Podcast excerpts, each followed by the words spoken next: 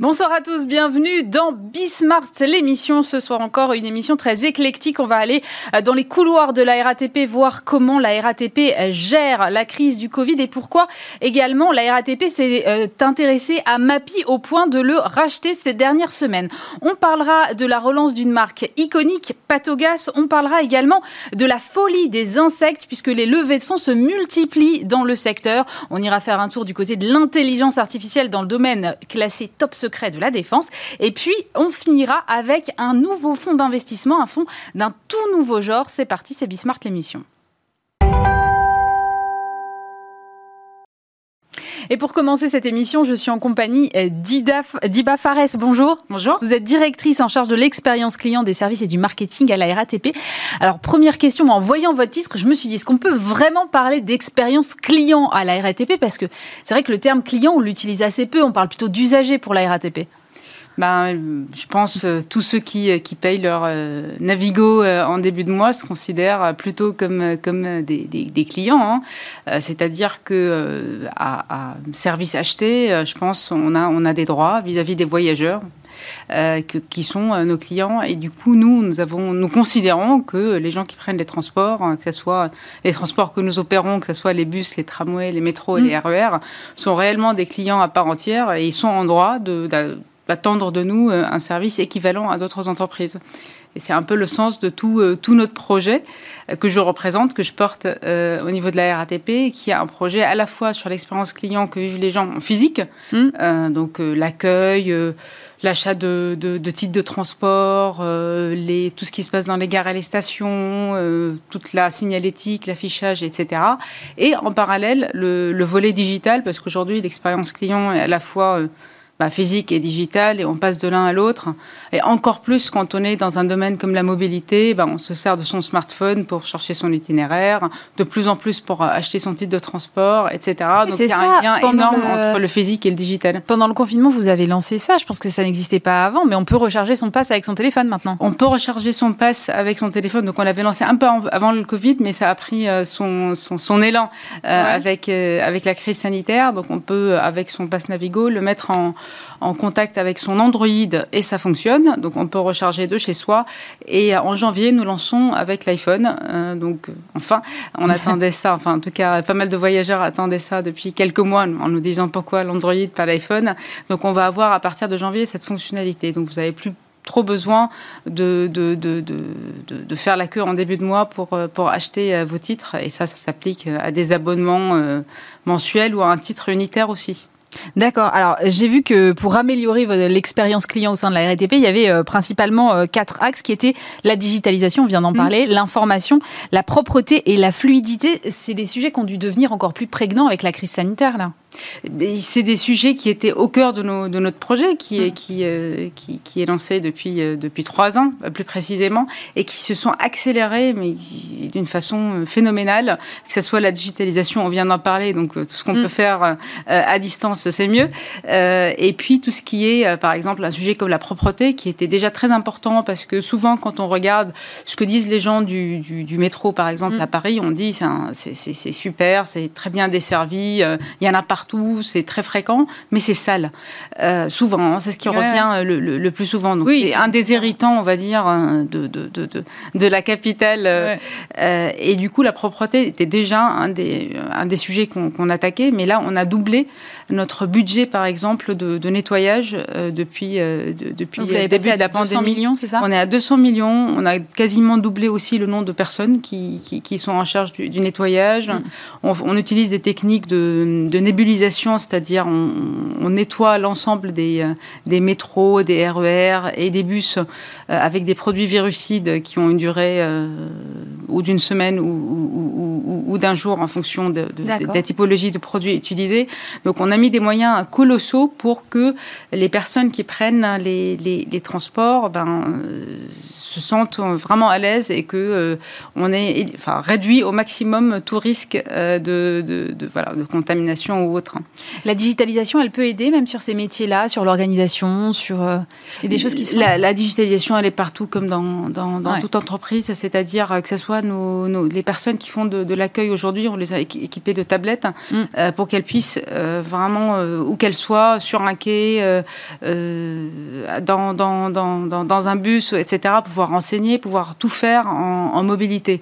Pareil pour l'organisation de tout ce qui est tâches de propreté, où est-ce qu'on a nettoyé, où est-ce que euh, si, si, un voyageur nous indique qu'un tel endroit, parce qu'on a cette possibilité ah d'indiquer où c'est sale sur notre appli, pouvez dire euh, voilà, moi j'ai vu quelque chose qui ne me va pas à tel endroit.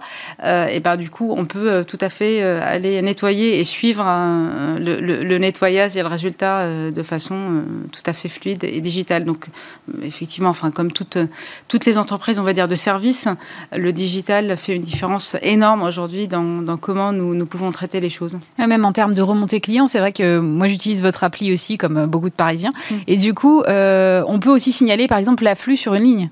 C'est ça, ça, on l'a développé en très peu de temps. Ça, c'était pendant le déconfinement parce qu'on a eu, euh, ben, après les quelques premiers mois de confinement, une grande pression sur cette partie des confinements en disant on va reprendre les transports, ça va être l'affluence va être très forte. Donc, euh, comment, on, comment on va faire? Et du coup, euh, nous, on a lancé un, module de, crowdsourcing, c'est-à-dire on fait appel aux voyageurs mhm. euh, qui peuvent nous signaler à chaque fois qu'ils prennent un trajet quelle est l'affluence qu'ils ont observée eux-mêmes.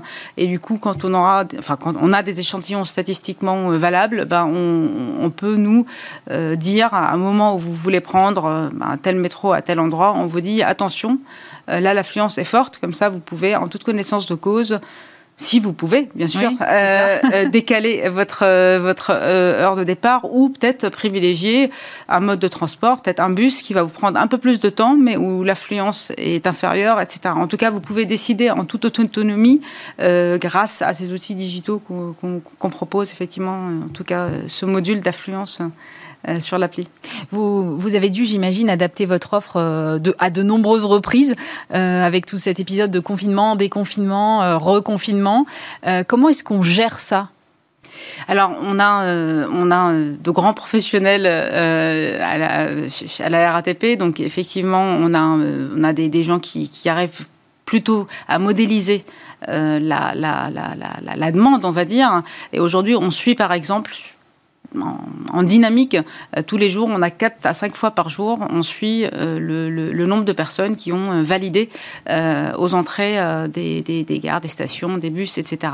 Afin d'en déduire le nombre de personnes par horaire, par tranche horaire, donc très finement, et afin de pouvoir adapter l'offre en, en, conséquence. Donc c'est un travail de tous les jours, très dynamique, très récurrent, pour qu'on puisse s'adapter à ces, à ces nouvelles réalités du, du, transport. Oui, parce que le télétravail, en plus, enfin, moi j'observe en tout cas qu'il y a des jours où il y a visiblement des gens qui les travaillent beaucoup et d'autres peut-être moins. Donc c'est pas des choses qu'on peut prévoir très facilement d'une semaine sur l'autre. Alors, ce qui est sûr que depuis cette deuxième vague de confinement, mm. nous avons pris le parti pris d'opérer 100% de l'offre de transport sur les horaires de pointe, c'est-à-dire qu'il y ait du monde ou pas, nous faisons tourner l'ensemble de nos lignes euh, à 100% de leur capacité. Comme ça, on ne prend pas de risque euh, et les personnes qui, prennent les transports euh, voyageront dans des conditions un peu plus euh, on va dire, euh, sereine. Euh, s'il y a des arbitrages, si on baisse l'offre de transport, ça va être dans des horaires, on va dire, qu'on appelle plus creux, donc en milieu de journée, qui ne sont pas forcément impactés par le nombre de télétravailleurs ou pas. Ce qui est sûr, c'est que le télétravail est une tendance dans la durée, qui va s'inscrire dans la durée, mm-hmm. et que le, nombre de, voyageurs sur les réseaux de transport va être à court terme bien impacté euh, effectivement par, euh, par ce phénomène télétravail. Et d'autant plus que finalement, il y a beaucoup de gens qui n'ont pas non plus envie de reprendre les transports une fois la crise sanitaire passée. Je découvrais cet euh, observatoire de la mobilité de 2020 qui a été publié, qui disait 30%, hein, des usagers qui ne veulent pas reprendre les transports. c'est quand même beaucoup de clientèle en moins pour vous, non? Ben Ça va être un défi pour nous de, de qui, qui, voit que les transports, euh, c'est safe. Mm. Euh, ben justement, tout, tout, ce travail sur euh, la propreté, sur la digitalisation, sur l'affluence, sur on va peut-être en parler sur euh, les outils digitaux avec le rachat euh, de, de, MAPI qui vont permettre, euh, en fonction justement de l'affluence observée, de privilégier un jour le vélo, un autre jour le transport collectif et encore un troisième jour la, la, marche. bah ça, c'est des, des, nouvelles réalités avec lesquelles on va vivre et pour lesquelles nous sommes, nous sommes, nous sommes prêts. Mais effectivement, c'est un, un virage important. Alors Mapi, justement, c'est vous qui avez piloté le rachat euh, qui est intervenu il, y a, quelques jours, euh, quelques semaines. Euh, pourquoi ce rachat de Mapi? C'est parce que vous voulez être un opérateur de la mobilité quelle qu'elle soit? Alors, dans, dans les, les, différents chantiers de la mobilité, aujourd'hui, tout le monde sait qu'on est, on est de plus en plus, quand qu'on vive en ville ou qu'on vive euh, un peu, un peu plus loin, on a une offre de mobilité qui s'est beaucoup diversifiée. Mm. Euh, du VTC à la trottinette, au vélo, à la marche, qui est quand même euh, le, mode qui explose le plus, ou encore à la voiture. Enfin, en tout cas, on a une offre de, de, mobilité qui est très variée. Et aujourd'hui, il y a beaucoup de problématiques, on va dire, voyageurs qui par exemple pour des utilisateurs de, de, de, de vélos en libre service ou de trottinettes, aujourd'hui il faut qu'ils aient deux, trois applications pour savoir euh, où est la trottinette la plus proche, euh, etc. Donc c'est pas un usage aujourd'hui facile parce qu'il y a beaucoup d'opérateurs et, euh, et donc l'usage est compliqué. Encore plus si, euh, comme je vous le dis, en fonction, je sais pas, de la météo, en fonction de l'affluence, en mm. fonction de, vos aspirations, vous voulez prendre votre voiture ou, euh, ou le RER e et vous voulez vraiment avoir euh, on va dire, euh, un, outil unique pour vous dire euh, bah, qu'est-ce qui est le plus rapide ce jour-là, mhm. ce créneau horaire-là, etc.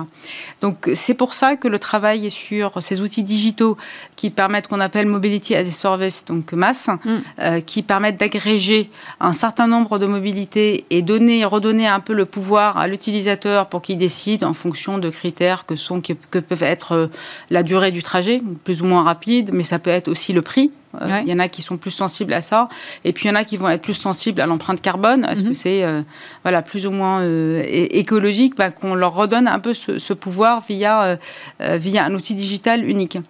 Euh, et donc c'est un peu ça le sens du, rachat de Mapi. Mais c'est un, créneau sur lequel il y a déjà de gros acteurs, je pense à Uber notamment, mais la SNCF je crois s'y est mis aussi. Euh, comment faire la différence? Puis il y a Google Maps aussi, euh, voilà, pour, ne, pour citer que des petits.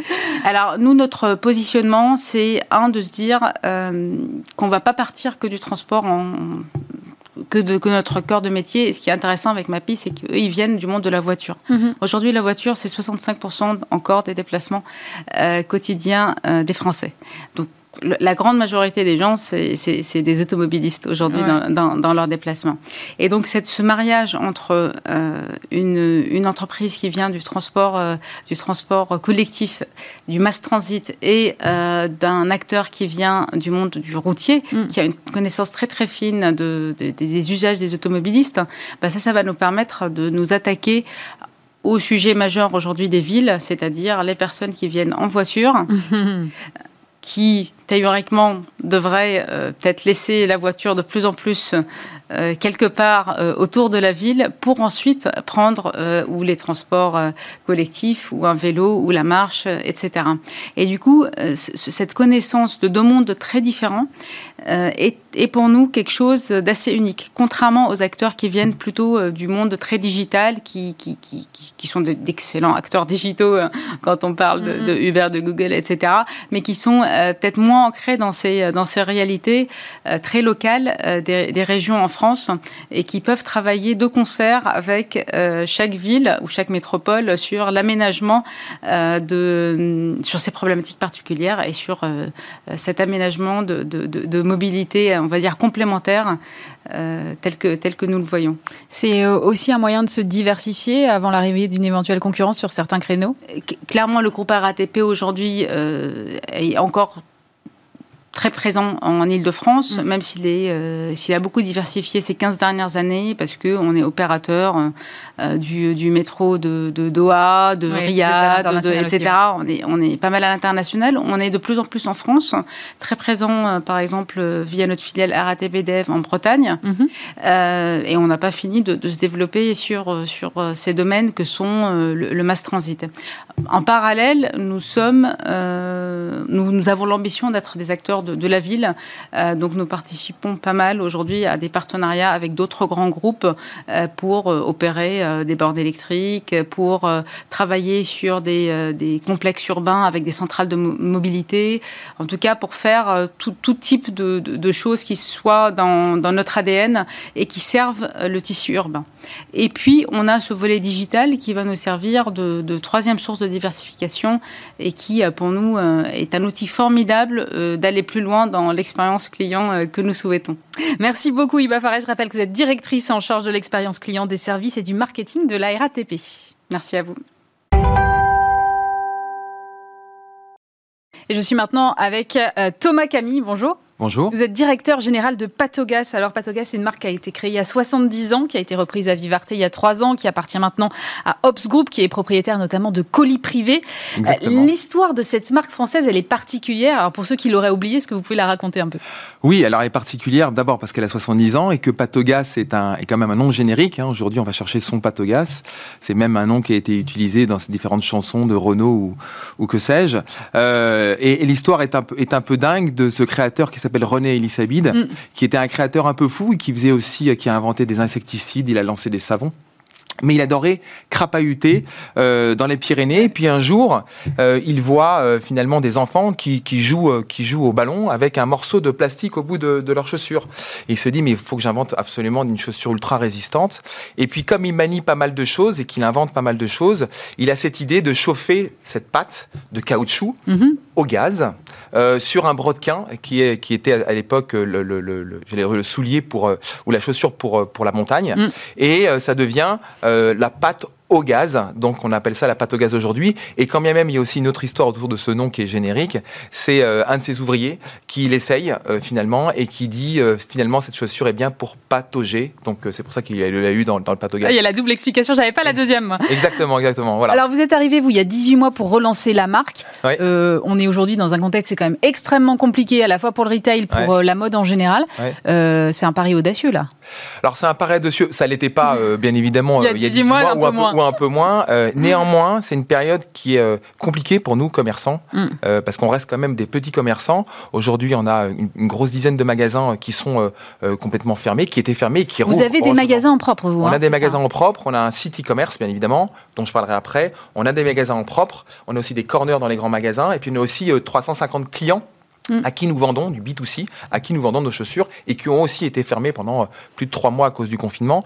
Ça a été, c'est toujours une période qui est extrêmement complexe, mais on apprend beaucoup de cette période euh, euh parce qu'aujourd'hui on a dû accélérer notre développement sur le e-commerce et sur le digital fortement, en investissant fortement, en changeant de, bientôt de, site internet et en pluguant finalement euh, des outils digitaux comme le CRM, euh, comme euh, j'allais dire la carte de fidélité, le trois fois sans frais, le paiement, le paiement différé, qui sont des outils pour accompagner la, croissance aussi de, de, notre, de notre site et l'accompagnement du client également. Donc ça a été un peu compliqué. On va arriver, on arrive dans une période où finalement, euh, quand bien même l'année dernière nous étions rentables, cette année nous ne le serons pas. Mhm. Donc on est obligé de générer notre cash euh, fortement.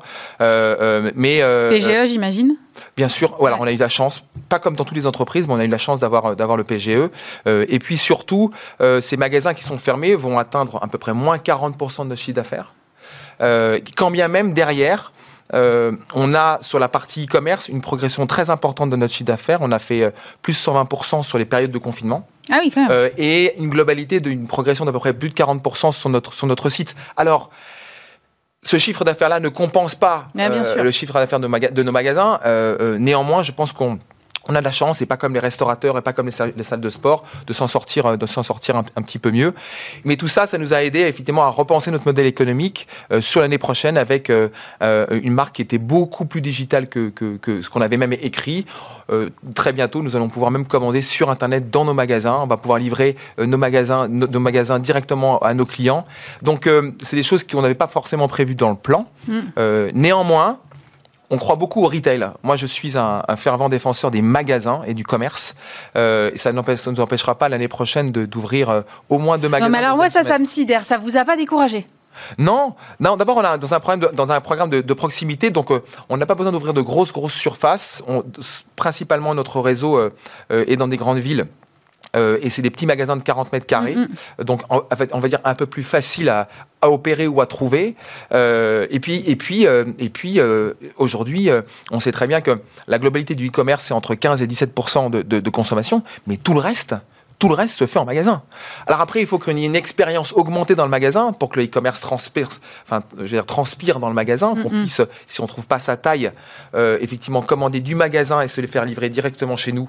Euh, voilà, on a, avoir, on a aussi l'idée d'avoir un stock unifié, le même stock pour le magasin, pour le wholesale, enfin notre, B2, notre B2B et pour, et pour le e-commerce, ce qui rend beaucoup plus fluide finalement euh, l'accessibilité aux, produits et surtout à la livraison. Donc il y a plein de choses qui se passent aujourd'hui euh, autour de notre, de notre activité. Il y a plein de, marques euh, un peu iconiques qui ont été relancées ces dernières années. Je pense à Solex, à Repetto, qu'est-ce que je m'étais noté? Kawe, Frigidaire, évidemment, Alpine. Et à chaque fois, on est un peu quand même sur un créneau haut de gamme. Oui. Et donc vous, vous vous inscrivez là-dedans? Oui, alors on, est sur un haut de gamme accessible. Le prix moyen de chaussures sont entre 120 et 130 euros. Mhm. Euh, quand bien même nous allons relancer notre le, produit iconique qui est le Patogas, euh, où on, aura, on va avoir deux prix. Euh, on va avoir un prix effectivement à 90 euros made in Europe, parce qu'il faut savoir qu'aujourd'hui, 100% de notre production est faite en Europe en Europe, c'est-à-dire principalement Portugal, Espagne. Mhm. Et quand même, dès l'hiver prochain, on aura une petite ligne de produits. Quand je dis petit, c'est parce que bien évidemment, on souhaite se réintégrer aussi euh, dans l'industrie française. Euh, une petite, une, on va relancer euh, une ligne de produits qui va être le patogas euh, en France. Ah, Donc, ça alors, euh, près de Angers, dans une usine près de Angers. D'accord. Ah et donc, on va avoir des patogas. Gros territoire de la chaussure aussi. Exactement. On va. Alors, on n'a pas pu descendre euh, dans le dans le dans, le pays basque, dans le pays basque, là où on vient, parce qu'il n'y a plus d'industrie. Mais ça nous semblait aussi important, pas pour une histoire de marketing, mais pour aussi une histoire de d'ancrage de la marque, de revenir en France.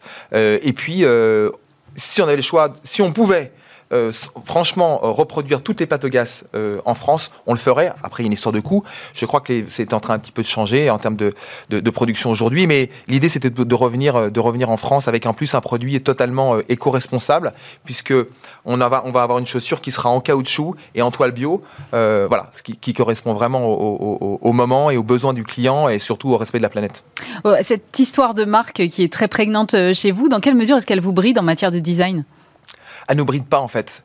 En fait, vous parliez tout à l'heure de Solex, euh, vous parliez de, de tout ça, toutes ces marques-là sont des, sont des marques qui ont un produit iconique. Mm. Euh, et la force de la marque, c'est d'avoir un produit iconique euh, et d'en faire tout à fait, enfin, d'en avoir donc la crédibilité, l'usage derrière l'avantage d'avoir d'être là depuis à peu près 70 ans, on a un taux de notoriété qui est important, et de décliner finalement euh, euh, ce produit iconique en différentes lignes, parce qu'on va avoir une, la patogas, made in France, waterproof, on va avoir une patogas également un peu moins chère, qui sera faite en Espagne. Mm sous différents, avec différentes qualités, euh, mais toujours, euh, mais toujours, euh, mais toujours avec des semelles en caoutchouc. Et puis derrière, on va décliner cette, cette pâte en, en, basket pour en faire une, ligne globale. Et donc l'idée, c'est que lorsque vous arrivez sur une gamme de produits en général, et les marques le font tout de suite, c'est que cette marque soit reconnaissable en fait, voilà, avec un vrai ADN.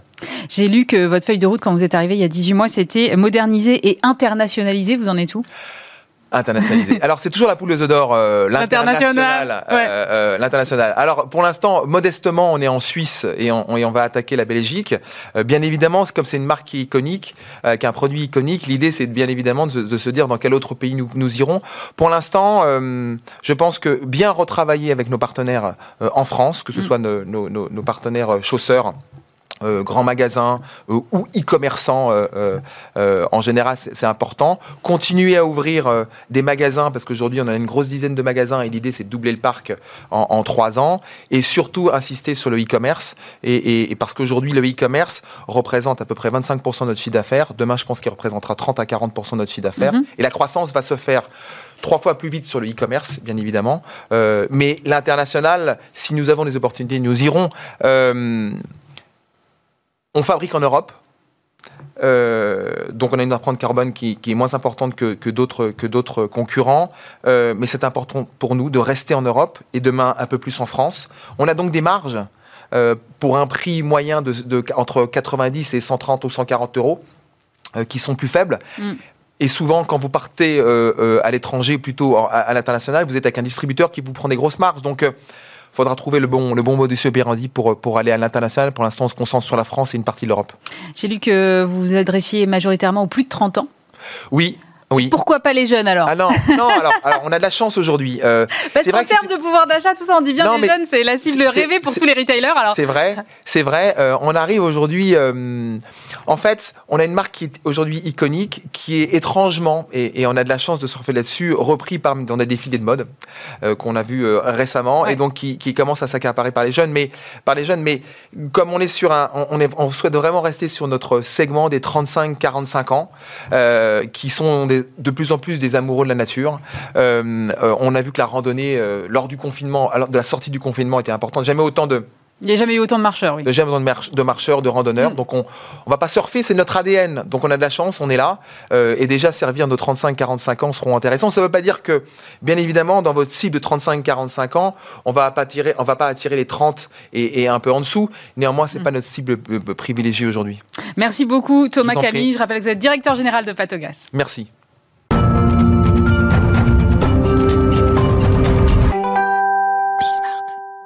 Et je suis maintenant avec Baptiste Bastien, je vais y arriver, Augéry. Bonjour. Bonjour. Vous êtes cofondateur d'Innovafeed. Alors Innovafeed, c'est une entreprise biotechnologique qui commercialise des protéines venant de l'élevage d'insectes, notamment la mouche soldat noire que vous avez choisie. C'est destiné à l'alimentation animale et à l'aquaculture en particulier. Euh, vous venez de boucler une levée de fonds de 140 millions d'euros. Il y a quelques temps, c'était votre concurrent Insect qui a levé le mois dernier 200 millions d'euros. Mais qu'est-ce que c'est que cette folie autour des insectes? Alors effectivement, il y a une vraie euh, traction euh, sur ce marché-là. Euh, ce qu'il faut arriver à comprendre, c'est que on a un véritable défi dans l'alimentation qui se profile. Il faut qu'on arrive à produire plus avec moins et mieux. Plus pour nourrir une population qui est grandissante, mais mieux avec moins pour préserver la planète. Aujourd'hui, l'alimentation, c'est un cinquième des émissions carbone. Mhm. Si on se veut respecter la trajectoire de 2 degrés, il faut qu'on arrive à réduire de l'ordre de 70% les émissions carbone liées à notre alimentation. Et comment est-ce que vous, vous prenez votre part là-dedans? Alors, et c'est justement ça. L'insecte, l'enjeu pour InnovaFit, c'est de remettre l'insecte au cœur du système alimentaire, de faire jouer à l'insecte le rôle qu'il a dans la nature.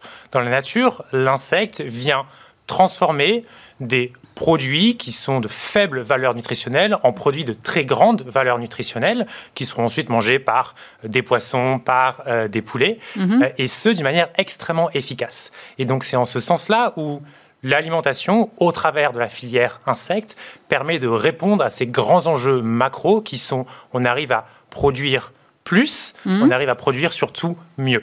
Alors vous êtes, vous comme votre concurrent d'ailleurs, installé dans les Hauts-de-France, je me suis dit que ce n'était pas un hasard. Alors exactement.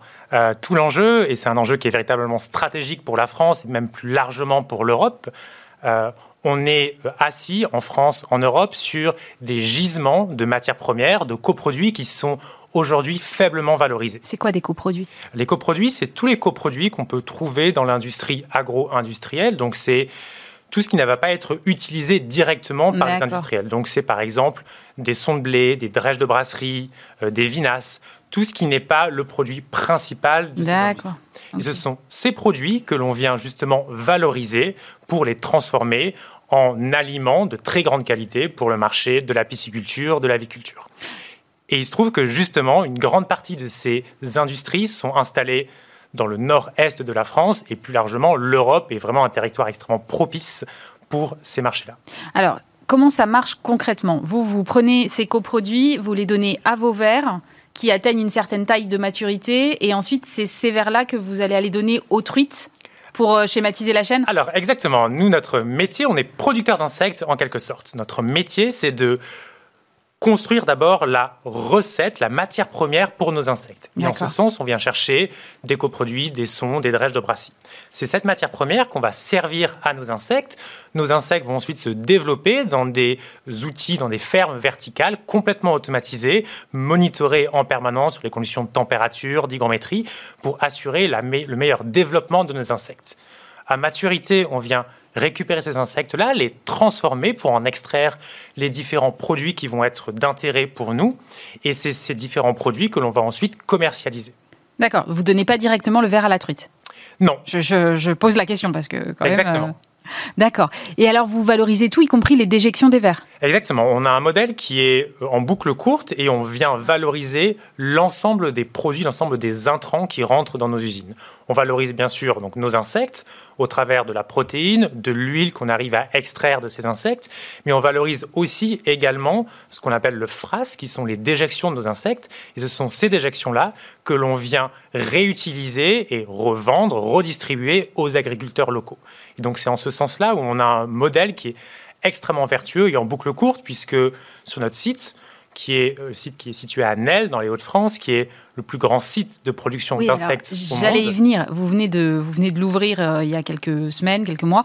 Euh, ce site qui est la plus grande ferme, effectivement, d'insectes au monde. 15 000 tonnes, c'est ça? Exactement. Mais le marché, il est si grand que ça? Alors, effectivement, c'est l'unité de production aujourd'hui qu'on a démarré qui est la plus importante au monde, avec 15 000 tonnes de protéines par an. C'est un marché qui est extrêmement profond.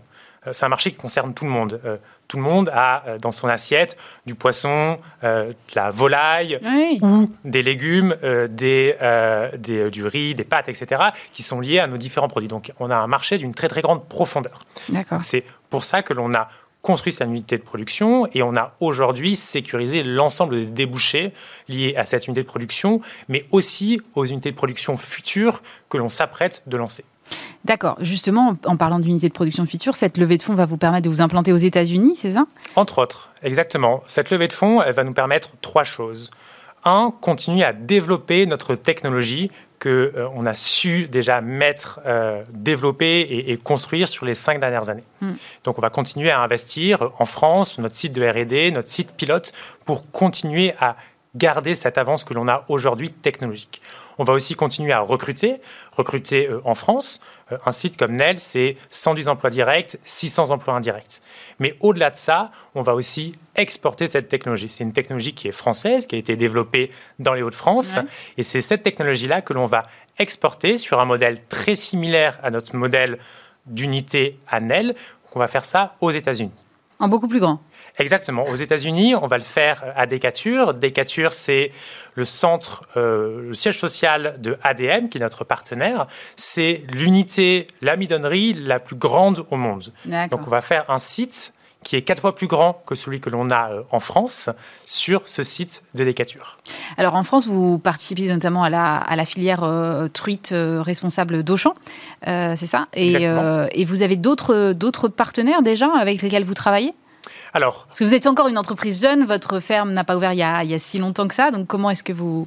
Votre ferme ou votre usine, d'ailleurs, je ne sais pas ce qu'on doit dire. Alors, on parle plutôt d'usine, mais euh, on a une première usine pilote qui est en opération depuis 2017. Euh, D'accord. C'est cette usine qui nous a permis justement d'alimenter les différents producteurs et aujourd'hui, dans la distribution, vous pouvez trouver des truites nourries à l'insecte et demain, vous pourriez trouver des volailles nourries à l'insecte ou des porcs nourris à l'insecte qui sont sur ces mêmes filières. Donc, c'est des filières qui sont déjà aujourd'hui live, euh, sur lesquelles on a des très très bons retours et vous pouvez retrouver ces truites nourries à l'insecte sur les meilleures tables de France. D'accord. Et donc, pour la volaille, ça se passe comment? Similairement, on, a construit ces chaînes de valeur avec l'ensemble des euh, partenaires. Euh, ça peut être euh, des acteurs comme Cargill, comme Auchan, comme Mowi, ces acteurs sur lesquels on vient construire une chaîne de valeur. Et le modèle que l'on a construit, qui est un modèle basé sur l'insecte, qui est un modèle circulaire, qui est extrêmement performant d'un point de vue économique, mais aussi d'un point de vue environnemental. Et c'est clairement cette spécificité-là qui vient attirer l'ensemble de nos clients et des clients de nos clients. Et moi, je me posais la question pourquoi euh, la mouche soldat noir et pas une autre? Alors, pour plusieurs raisons. Euh, la première, le premier élément, c'est qu'il y a un nombre positif d'insectes qui ont été autorisés et ils sont euh, au nombre de 5 aujourd'hui en Europe. Ah d'accord, donc vous n'aviez pas tellement beaucoup de choix. Exactement, on ne peut pas choisir n'importe quel insecte. Pourquoi ah. est-ce que l'Europe a choisi de retenir ces quelques insectes? Parce que c'est les insectes sur lesquels on a le plus de d'expérience, le plus de retours, et ce sont aussi les insectes qui montrent la meilleure performance. Donc aujourd'hui, le choix s'est porté sur cet insecte qui s'appelle Hermesia lucent et qu'on connaît effectivement en France le nom de mouche soldat noire, mhm. qui a aujourd'hui les meilleures performances en termes de croissance et aussi en termes d'impact environnemental. C'est un des insectes qui nous permet de valoriser ces coproduits d'une manière la plus efficace on est, pour vous donner quelques ordres de grandeur, de l'ordre de 80% meilleur en termes d'impact carbone, donc en termes d'émissions carbone, que l'ensemble des autres alternatives. ce qui veut dire en chiffres, sur notre site de Nel, c'est 60 000 tonnes de carbone qui sont économisées par an. 60 000 tonnes, c'est on neutralise les émissions carbone d'une ville de 6 000 habitants. D'accord. Et vous pourriez faire d'autres produits avec d'autres insectes qui, ok, seraient peut-être moins moins compétitifs sur le plan environnemental, mais qui euh, pourraient vous donner des solutions sur d'autres marchés, par exemple C'est possible? Alors, effectivement, on, regarde d'autres insectes ou d'autres modèles économiques. Aujourd'hui, notre cœur d'activité, ça reste quand même sur notre insecte, hmm. parce que on s'est rendu compte qu'il y a quand même une profondeur de marché qui est sans commune mesure. Donc, on n'a pas de raison aujourd'hui à aller se diversifier sur d'autres acteurs. Cependant, on a développé une technologie propriétaire qui est d'une très grande qualité et que on peut arriver à valoriser sur d'autres euh, modèles économiques. Et on a récemment communiqué sur un programme qui s'appelle le World Mosquito Program, où on vient aider une entreprise qui produit des moustiques pour juguler euh, les populations de moustiques nuisibles en particulier pour venir combattre le chikungunya, la dengue. Et donc, on a apporté notre savoir-faire technologique pour aider cette entreprise-là dans sa mission. Votre savoir-faire technologique, il porte sur quoi? Sur la sur l'extraction euh, des matières des vers ou alors sur euh, la sélection? Alors, notre savoir-faire est assez Il est sur toute la ligne, vaste, exactement. on a plus de 120 euh, scientifiques, ingénieurs qui ont travaillé pour développer cette technologie-là. C'est à la fois une technologie liée à la zootechnie, c'est-à-dire à la science de l'élevage de nos insectes, à la génétique de cet insecte-là, pour comprendre quelles sont les meilleures conditions pour que cet insecte puisse se développer. Mais au-delà de ça, c'est aussi tout un panel de solutions technologiques et industrielles pour arriver à porter à l'échelle ces solutions de production. Merci beaucoup Bastien Augéry. Je rappelle que vous êtes le cofondateur d'Innovafid et même moi j'ai tout compris. De retour sur le plateau de Bismart, l'émission. Je suis maintenant en visio avec Arnaud Guérin, président et cofondateur de Preligence. Bonjour à vous, merci d'être avec nous. Alors, Preligence est une start-up spécialisée dans les solutions d'analyse automatique de données euh, par intelligence artificielle pour le secteur du renseignement et de la défense. Vous venez de boucler une levée de fonds de 20 millions d'euros et le fonds Def Invest du ministère des Armées est entré au capital. J'ai lu que la CIA avait des vues sur vous et que c'est pour ça que Def Invest avait décidé de venir chez vous c'est vrai? Bonjour, bah, écoutez, euh, merci beaucoup euh, de nous accueillir aujourd'hui. Effectivement, Preligence propose des solutions d'intelligence artificielle pour la défense et pour le renseignement. Nous sommes aujourd'hui leaders en France et présents dans quatre pays, euh, l'Angleterre, les États-Unis, l'Union européenne et, l'OTAN. ce qui a aujourd'hui motiver des fins est euh, à nous rejoindre le capital, c'est euh, construire un lien de confiance entre euh, nos clients sur le marché français et la société Preligence pour investir dans le futur. Donc, ce qui est vrai aujourd'hui, c'est qu'on a de beaux succès à l'étranger, que ça attise des convoitises commerciales et qu'on discute avec, du coup, des fonds à l'étranger. mais vraiment, ce qui a été au cœur de l'intérêt des fins c'est la volonté d'investir dans la durée pour le marché français. Oui, c'est la plus grosse levée de fonds dans le domaine des technologies euh, d'IA pour le renseignement et la défense en Europe. Qu'est-ce qui, chez vous, finalement, a séduit à la fois des fonds d'investissement, le ministère des Armées et des investisseurs euh, privés de renom comme euh, Octave Klaba? Ce qui, euh, je pense, a attiré tous ces, tous ces investisseurs, c'est euh, la très forte croissance, euh, croissance qu'on a connue depuis, depuis quelques années, qui correspond à un besoin très fort, très fort de marché. Aujourd'hui, dans le monde, il y a plusieurs dizaines de conflits en cours et nos clients ont besoin de s'informer, ont besoin de surveiller des dizaines de milliers de sites, des centrales nucléaires, des sites balistiques, des ports, des aéroports, des camps militaires et ils ont investi massivement dans des nouveaux capteurs, ce qu'on appelle des capteurs, ça va être des satellites, des avions, des drones espions, pour avoir de plus en plus d'images. Le problème, c'est qu'ils ne sont pas en capacité exploiter toutes ces données aujourd'hui.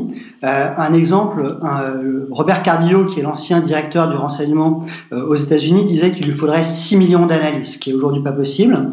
Et c'est là qu'interviennent nos outils, c'est qu'ils vont permettre de valoriser euh, la très très grande quantité de données aujourd'hui disponibles sur des capteurs qui ont coûté très très cher à acquérir et qui euh, regorgent d'informations très intéressantes. Et nos logiciels donnent la possibilité à nos clients euh, de valoriser toutes ces informations. Donc ce qui a intéressé euh, nos investisseurs, c'est à la fois l'ampleur de l'enjeu et du coup la taille du marché associé et la capacité qu'on a pu démontrer ces dernières années de se positionner en leader européen et de mettre un pied sur le marché nord-américain. Alors, euh, si j'ai bien compris, vous analysez euh, principalement des images, des images de satellites, vous l'avez dit, de radars, de drones éventuellement. Les réseaux sociaux, par exemple, ça rentre aussi dans votre champ d'expertise?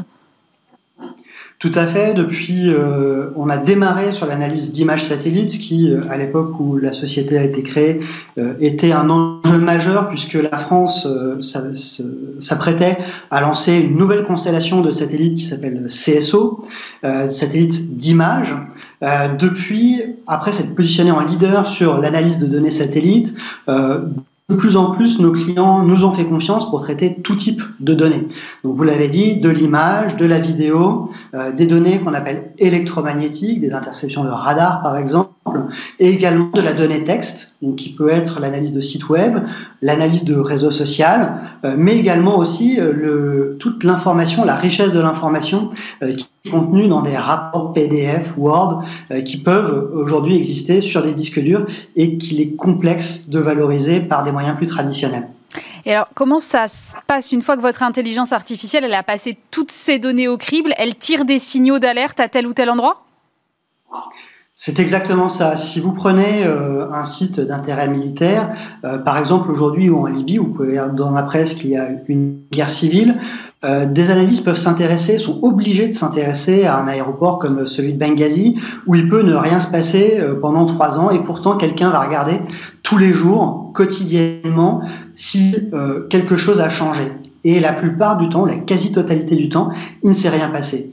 Par contre, le jour où un événement d'intérêt va être va, se passer, là on peut pas se permettre de le rater et notre logiciel va alerter l'analyste et ça va être là le métier de l'analyste et la complémentarité entre la machine et l'humain. L'analyste va donner du contexte, se dire tel par exemple drone ou tel déploiement de blindés à tel endroit. Euh, ça peut vouloir dire telle chose, on pense que ça vient de tel endroit et que euh, l'action à apporter va être de tel type. Donc il y a une vraie complémentarité entre les deux. Ça permet d'adapter une réaction dans l'immédiat une fois qu'il y a quelque chose qui est en train de se produire ou est-ce que vous avez une partie d'anticipation, de prédiction? Alors c'est exactement euh, le, le, type de choses que l'intelligence artificielle peut apporter, c'est-à-dire qu'on va commencer à traiter tellement de données euh, qu'on va plus être uniquement dans la capacité à détecter les problèmes une fois qu'ils se sont passés, mais aussi dans la capacité à anticiper, parce qu'on va détecter des signaux faibles. Avant, par exemple, qu'il y ait un, déploiement blindé ou avant qu'un sous-marin quitte un port, euh, si on prend cet exemple, on va toujours détecter par exemple de l'activité euh, logistique sur une zone de maintenance, euh, sur des parkings, et on va être en capacité à exploiter ces signaux faibles pour alerter avant même que l'événement se passe. D'accord. Alors vous avez quadruplé votre chiffre d'affaires en 2019, je crois encore une fois quadruplé cette année. Vous avez une croissance, vous le disiez vous-même en début d'interview, qui est très rapide. Est-ce que vous pourriez en profiter pour faire de la croissance externe également? Tout à fait. On est sur un secteur où euh, les enjeux sont massifs. Quand on parle de budget pour le monde des armées et du renseignement, on est sur des, enjeux colossaux. Euh, les fameux capteurs qu'aujourd'hui nos logiciels vont il faut avoir en tête qu'on parle d'investissement annuel à l'échelle des pays OTAN et de leurs alliés de 120 milliards d'euros. Donc le marché est énorme et là-dedans, même si euh, la société multiplier son chiffre d'affaires par 16 en l'espace de deux ans, on reste encore euh, très très loin du plein potentiel de la société. Pour se développer, aujourd'hui, on a la capacité à faire de la croissance organique à travers la levée de fonds. On continue d'investir massivement dans le développement de nos produits pour traiter de plus en plus de données, mais aussi se développer à l'export. Et euh, les acquisitions donc la croissance externe peut être aussi un accélérateur fort pour nous dans notre développement, euh, soit pour amalgamer des briques technologiques, nous permettre de gagner du temps dans développement de nos produits, soit euh, de manière tactique pour entrer plus vite euh, sur un pays qui fait partie de nos cibles commerciales. En regardant un peu les les entités qui ont participé à, votre levée de fonds. J'avais le sentiment que le frein que pouvait avoir euh, des fonds privés vis-à-vis des startups de la défense avait été euh, levé. Est-ce que, est que vous partagez cette analyse-là? Oui, tout à fait. Euh, on a réussi à montrer aujourd'hui que le secteur de la défense pouvait être un secteur extrêmement porteur pour une start-up et pour ce que va rechercher un fonds d'investissement. Le fonds d'investissement ce qu'il va rechercher, c'est une, société capable de se développer très très vite euh, d'un point de vue commercialement et aussi de se développer à l'international. Et on a réussi à montrer que c'était possible d'être une société française et en même temps de se développer dans de nombreux pays, y compris aux États-Unis. Donc à travers ça, on a réussi aujourd'hui à attirer énormément de fonds d'investissement. On a eu la chance de pouvoir choisir et de voir rejoindre notre capital aux côtés des historiques 360 Capital Partners qui sont parmi les spécialistes en France du secteur euh, des hautes technologies. On a été rejoint par euh, Ace Management, euh, qui euh, depuis depuis quelque temps soutenu par le fonds Tikeo mm. et également Definvest. Donc deux experts du secteur de la défense, du cyber, de la technologie, qui viennent nous accompagner dans la croissance ambitieuse pour l'avenir. Et c'était important de garder, puisque vous avez eu le choix, un capital français? Ah, tout à fait. Aujourd'hui, on est capable de proposer des solutions à la fois euh, souveraines et euh, qui euh, se développent très rapidement, y compris à l'étranger. On a pu montrer que c'était tout à fait possible de rester une société française tout en ayant une croissance agressive en dehors des frontières, en Europe, mais on l'a démontré également au-delà. Merci beaucoup Arnaud Guérin. Je rappelle que vous êtes le président et cofondateur de Preligence. Merci d'avoir été avec nous. Et pour terminer cette émission, je suis en compagnie de Marie Eklund, fondatrice de 2050. Bonjour. Bonjour. Alors Marie Eklund, vous êtes entrepreneur, vous êtes spécialisée dans le financement des startups, vous avez notamment présidé le Conseil national euh, du numérique. Euh, et là, vous lancez 2050. Alors c'est un fonds d'investissement, jusque-là ok, mais sauf qu'il est d'un nouveau genre, qu'est-ce qu'il a de spécial? Ah, il a plusieurs choses de spéciales. La première chose, c'est qu'on a voulu se donner une destination, c'est-à-dire d'afficher très clairement dès le début, avec le nom déjà, 2050, un cap, ouais. mais aussi une stratégie d'investissement en se disant finalement l'argent, c'est un moyen pour arriver à faire des choses. Et qu'est-ce que nous, on veut faire? Et on se dit, bah, ce qu'on veut faire, c'est euh, construire une société dans laquelle on a envie de vivre d'ici 2050 et de se donner le temps et les moyens d'y contribuer largement. D'accord. Et donc, on s'est dit, bah, euh, qu'est-ce qu'on veut? Et on veut un futur fertile. Voilà. Et donc fertile, ça veut dire quoi? Ça veut dire que c'est productif, que chacun, c'est créateur d'opportunités, c'est créateur de richesses pour tous, etc. Mais c'est aussi évolutif. On a besoin aujourd'hui de s'adapter à tous les grands changements environnementaux, sociaux, technologiques qu'on est en train de vivre. Et c'est un futur qui est aussi inclusif. On sort de cette idée de euh, one size fits all. On va tous avoir envie des mêmes choses au même moment, mhm. euh, au même endroit, alors qu'au contraire, on pense que chacun a une place à trouver et euh, quelque chose à contribuer à cette société et que l'intérêt, c'est justement de construire ces espaces dans, qui permettent en fait. Et donc première chose, c'est on s'est fixé ce but et après on s'est dit comment on y arrive et on a décliné toute une stratégie d'investissement qui repose sur trois choses. La première, c'est euh, dans quoi est-ce qu'on va investir? Donc, on s'est dit, on doit garantir les essentiels. Donc, je vous raconterai ce que ça veut dire. Après, on s'est dit, mais en fait, le but du jeu, c'est pas uniquement qu'à un moment donné, bah, on ait garanti ces essentiels-là, que les gens soient en bonne santé, que, que le, le système éducatif s'adapte et tout, mais il faut le tenir dans le temps. Et qu'est-ce qu'on fait pour le tenir dans le temps? Ben, On a besoin de construire des entreprises qui alignent leur intérêt économique avec celui de la société et celui de la planète. D'accord. Et aujourd'hui, moi, je trouve qu'on est dans un marché et dans une économie qui tend à désaligner. Et donc, on s'est beaucoup interrogé ou comment, sur, le, sur la question de comment est-ce qu'on peut aider ces entreprises à s'aligner. Et on arrivait à la conclusion qu'en fait, c'était trop dur de le faire tout seul et que donc, il fallait qu'on finance des écosystèmes qui soient dans cette démarche d'alignement. D'accord. Alors ça, ça, me paraît comme ça extrêmement complexe. Et alors, si on rajoute encore un degré de complexité, j'ai vu que c'était une société détenue par un fonds de pérennité. Mhm. C'est le premier en France. Je crois que je n'avais jamais entendu parler du fonds de pérennité. Qu'est-ce que c'est qu'un fonds de pérennité? C'est notre manière à nous de nous aligner. D'accord. En fait. Euh, et donc, c'est né de la loi Pacte 2019. Voilà. J'avoue que je connais bien cette loi, mais ce passage-là, non. Tout récent. et donc, en fait, faut le voir comme si la société de gestion était détenue par une fondation, mais sans but philanthropique.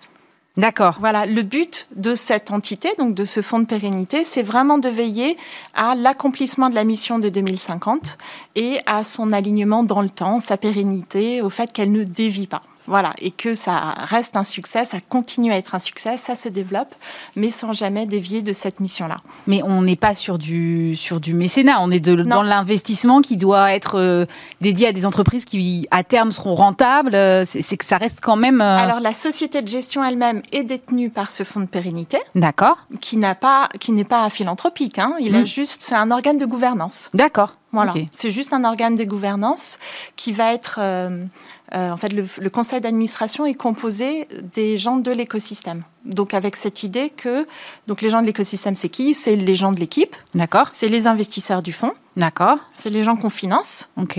Et c'est les experts ou euh, les, venture partners qui nous aident, donc qui sont nos plus proches euh, collaborateurs, le premier cercle, et qui ensemble vont prendre les meilleures décisions pour l'entreprise. D'accord. Voilà.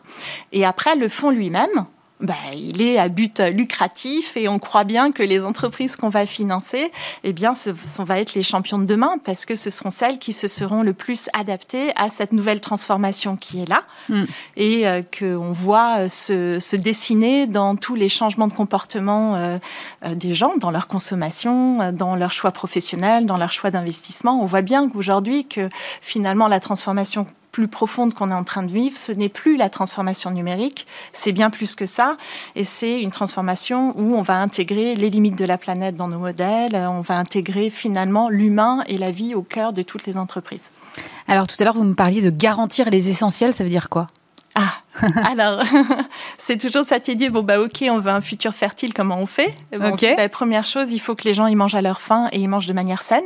Donc ça veut dire que vous allez privilégier des investissements dans ce domaine-là. C'est voilà, ça, à chaque fois. Hein? Exactement. Donc premier euh, domaine d'investissement, tout ce qui tourne autour de l'alimentation mhm.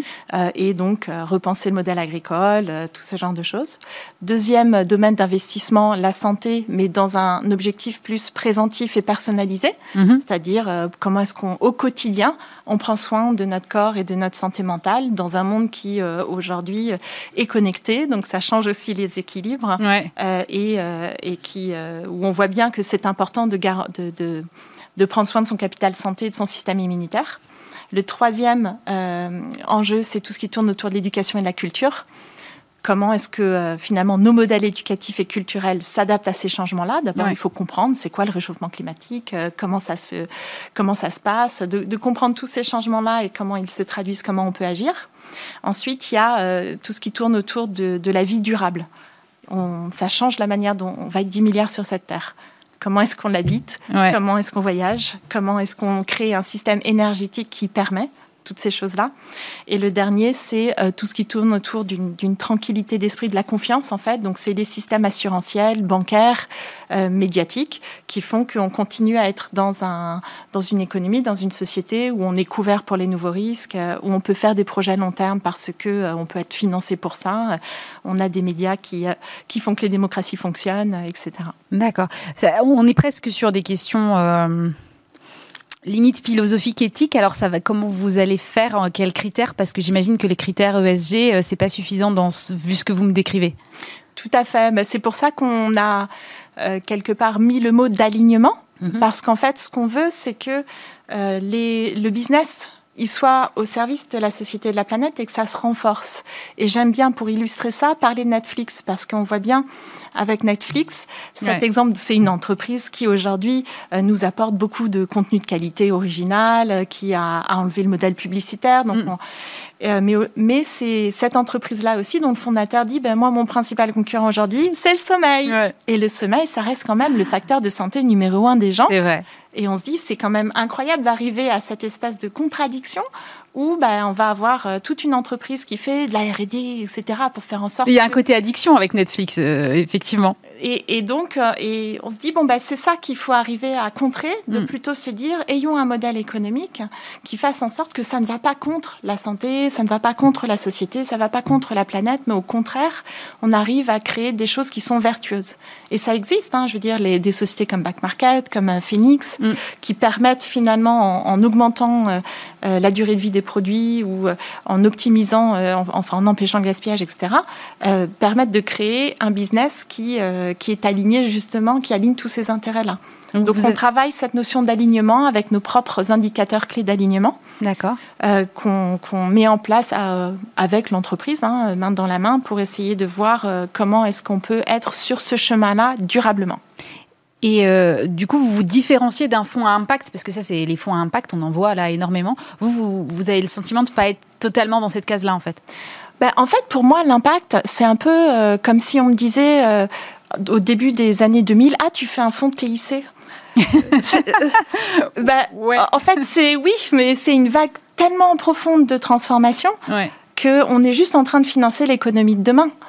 Et, euh, et c'est ça, c'est ça la question. C'est pas euh, l'impact n'est pas une catégorie à part. Ça va être euh, ce qu'on est en train de vivre. C'est transverse. Ça a beaucoup de similarités avec la vague de transformation du numérique. Mm. Ça touche toutes les entreprises, dans tous les domaines, dans toutes les géographies, et à tous les niveaux de l'entreprise aussi. Et à tous les niveaux. Mm, mm. Et donc, c'est la, même, euh, c'est la même puissance de transformation. Et ce qui est intéressant, c'est qu'elle est aussi portée par les jeunes, les chercheurs, les entrepreneurs. Et surtout, elle est tirée par les gens, par tous les individus qui changent leur comportement beaucoup plus rapidement que les institutions et les entreprises. Et du coup, aujourd'hui, on a une demande qui n'est pas satisfaite par l'offre en fait. Les gens sont en avance sur l'économie, dans leurs besoins de consommation, dans leurs choix professionnels. Il y a de plus en plus de jeunes qui mettent en critère numéro un de leur choix euh, le sens qu'ils vont trouver dans leur travail, euh, les valeurs de l'entreprise, les valeurs de l'entreprise, la responsabilité. Et c'est pareil dans l'investissement. Il y a de plus en plus euh, d'individus parce que, en fait, on a trois manières d'agir sur le monde. Il y a le travail, donc ce qu'on fait au quotidien et comment ça se passe. Il y a comme la manière dont on consomme et là où on investit notre argent en fait. Donc ces trois choses qui sont très euh, immédiates mhm. dans notre action, eh bien on voit dans ces trois domaines-là des changements profonds sur les critères de choix des, gens et ça me donne moi beaucoup d'espoir euh, parce que je vois bien que ça c'est ça la puissance transformative. C'est ça qui fait que euh, l'économie va bouger et je suis persuadée que les entreprises qui sauront saisir cette vague-là euh, le, plus tôt possible et le mieux possible, et nous, notre euh, action, c'est de pouvoir accompagner ça et le développer et l'accélérer de la manière la plus forte possible, et eh ben, ce seront les champions de demain. Voilà. Alors, quand est-ce qu'on va pouvoir voir vos premiers investissements alors? Alors, il y en a déjà un qui a été fait, en fait, puisque comme on est, vous l'avez dit, sur un modèle qui est très innovant, du coup, pour le pour le formaliser, pour le tester, on a fait ce que la plupart des startups font, c'est que on a, on a euh, appris en faisant. D'accord. Voilà. Et donc, euh, du coup, on a euh, déjà investi dans une entreprise qui s'appelle WeSings. Oui, que on connaît bien. qui a été annoncé en juillet, mais c'était un peu tôt pour nous de dire qu'on faisait déjà partie de ce tour de table-là. D'accord. Oui, oui, je me rappelle très bien de ce tour de, table, effectivement. voilà. donc, on est dans WeSings. Et c'est intéressant parce que c'est un entrepreneur, Eric Carrel, mm pour qui, est vraiment dans cette démarche